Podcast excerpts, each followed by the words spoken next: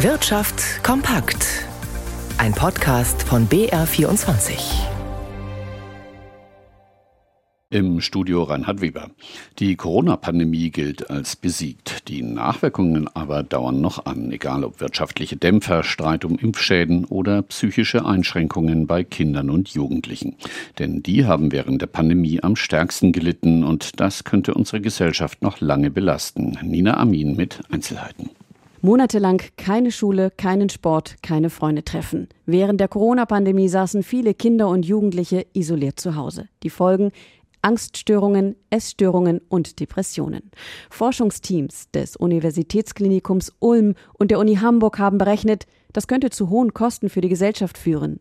Sollten psychisch erkrankte Kinder und Jugendliche später nicht arbeitsfähig sein und arbeitslos bleiben, könnte das jährlich rund 5 Milliarden Euro an Kosten verursachen. 70 Prozent der Kinder und Jugendlichen sind im dritten Jahr nach Ausbruch der Corona-Pandemie psychisch gestresst, sagt Familienministerin Paus von den Grünen.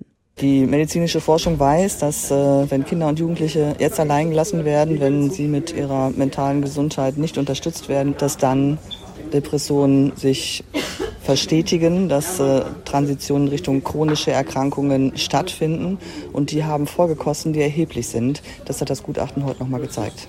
Nach den Sommerferien startet ein Modellprogramm an über 100 Schulen. Im Mittelpunkt steht dabei die mentale Gesundheit von Schüler und Schülerinnen.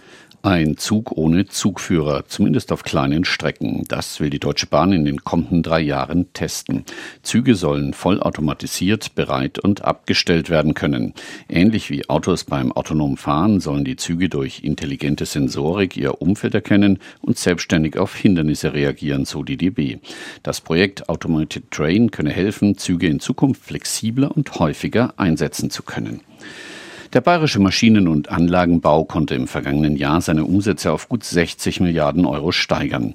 Vor allem hohe Preissteigerungen sind der Grund für ein gutes Umsatzplus.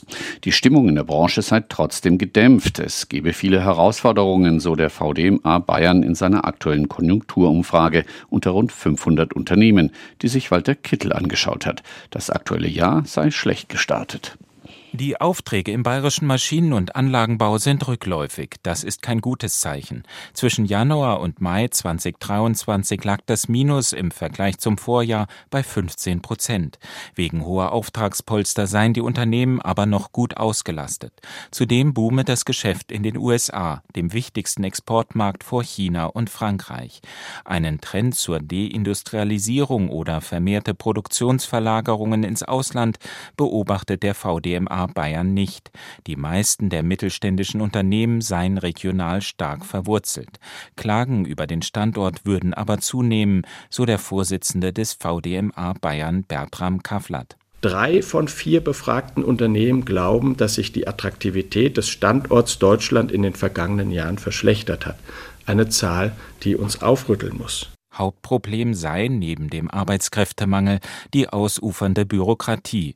Hunderte verschiedener Meldungen, Bescheinigungen und Statistiken müssten die Unternehmen jedes Jahr einreichen. Die Politik müsse Abhilfe schaffen, um die aktuelle Papierflut zumindest einzudämmen.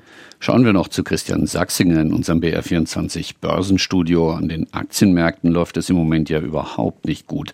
Aber dafür steigen die Kurse bei den Kryptowährungen. Christian, wo steht denn gerade der Bitcoin?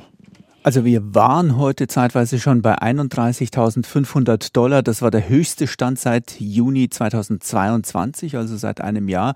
Das erklären sich viele mit der Hoffnung auf die Zulassung eines börsengehandelten Bitcoin-Fonds durch den Vermögensverwalter BlackRock, immerhin einer der sehr gewichtigen Akteure aus der traditionellen Finanzbranche. BlackRock hat weitere Unterlagen für die Zulassung des Fonds bei der US-Börsenaufsicht eingereicht und deshalb die Euphorie, die ist allerdings schon wieder ein bisschen verflogen. Inzwischen ist der Kurs nämlich wieder bei Werten knapp über 30.000 Dollar angelangt und bei diesem Wert, um diesen Wert pendelt der Kurs auch schon seit einigen Wochen. Aber immerhin, wenn man auf den Anfang des Jahres blickt, da waren es weniger als 18.000 Dollar gewesen. An den Aktienmärkten ist die Stimmung, du hast es gesagt, eher schlecht, sogar sehr schlecht. Vor allem die Sorgen, dass die Zinsen weiter rasant steigen könnten, drücken auf die Kurse und das schiebt den DAX jetzt schon fast zweieinhalb Prozent ins Minus. Noch kurz ein Blick auf den Euro, der fällt auf einen Dollar 0835.